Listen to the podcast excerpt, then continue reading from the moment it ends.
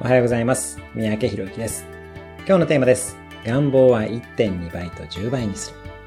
あなたが今最も達成したい願望は何でしょうか？何か願望が浮かんだら、まずはその願望が達成された状態をできる限り明確にしてみましょう。いつ誰とどこで何を達成するのかです。数字が入るとベストです。さらにそれだけでなく、ゴールイメージを1.2倍にもしてみましょう。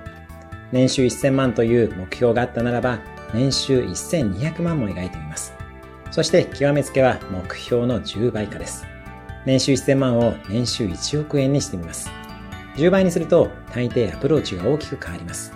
年収1000万だとサラリーマンでも可能ですが、1億円だとまず無理になります。企業や投資などを考えることになります。あなたの願望を明確にし、1.2倍と10倍にしてみましょう。